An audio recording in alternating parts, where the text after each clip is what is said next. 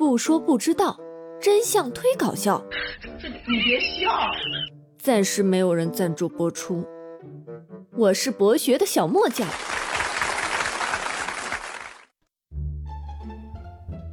大梦君，你一个脸瘫怪，对着镜子挤眉弄眼干嘛？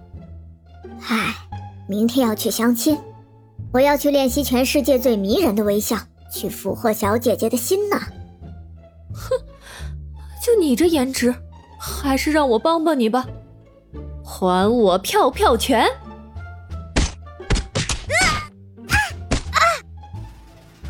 啊，打爽了。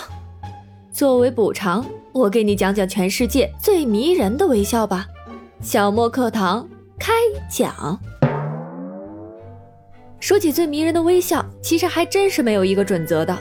不过普通大众都比较赞同蒙娜丽莎的微笑最为迷人。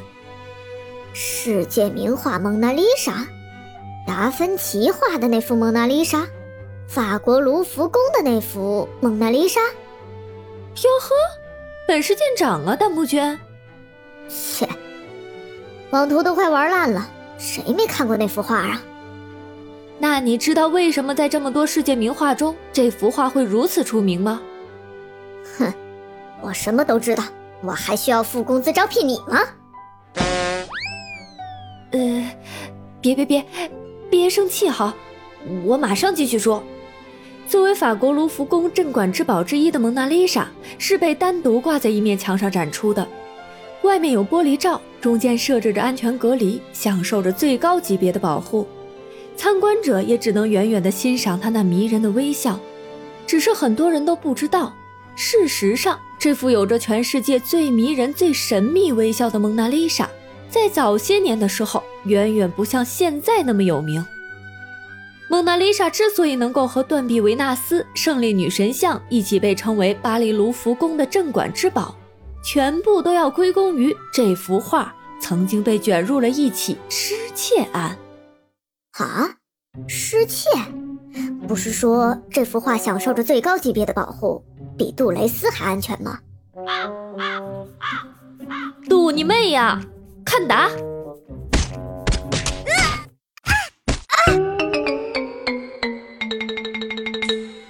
在此之前，卢浮宫的保安系统并没有如今这么严密。一九九一年八月二十一日那天正好是星期一，按照法国卢浮宫的惯例，周一是闭馆日，游客是禁止进入的，只有卢浮宫的工作人员和维护人员才能进入来进行日常维护。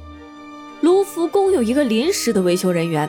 叫做文森佐·佩鲁贾，这个佩鲁贾可以说是蒙娜丽莎的脑残粉了。早就对这幅画垂涎三尺的他，决定就在这一天行动。肯定是事前做了大量的准备，各种高端黑科技。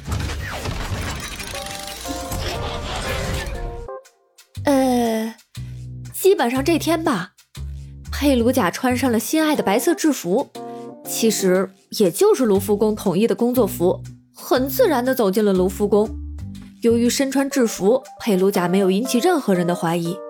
也是因为工作的原因，他对馆内的各条通道都非常的熟悉，并且很清楚的知道每一幅画的位置。那时候的蒙娜丽莎远不如现在这么有名，也就没有单独陈列。所以佩鲁贾名正言顺地走到蒙娜丽莎的面前，环顾四周，发现没人，趁机。将画拿了下来。由于这幅画不是画在画布上，而是画在白杨木板上，所以是无法卷起来的。佩鲁贾见机，将画从画框里取出，画框也扔到了不起眼的角落。整个行动非常之顺利。可是就在佩鲁贾盗画成功，准备逃跑的时候，却出现了一点小插曲。嗯，原定的逃跑路线的某扇门被锁死了。无奈之下。佩鲁贾只能选择一条有保安看守的通道。万幸的是，当值的保安竟然在打瞌睡，所以佩鲁贾才能够安全撤离。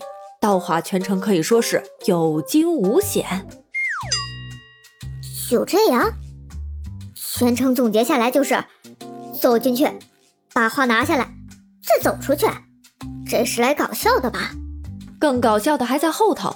临时工佩鲁贾成功盗走蒙娜丽莎后，由于蒙娜丽莎和另外两幅画放在一起，卢浮宫又有那么多的名画，所以整个星期一谁也没有发现这幅画已经消失了。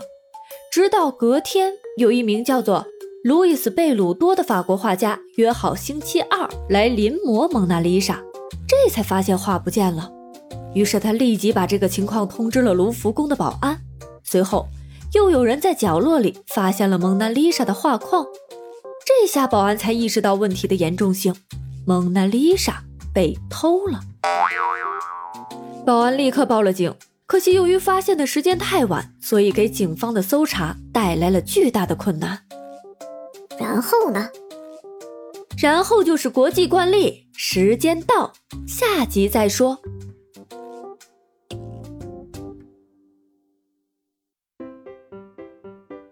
博学的小墨匠。无知的弹幕君，拜托各位小耳朵关注、订阅、点赞、素质三连。本节目会不定期的自掏腰包发送小礼物哦。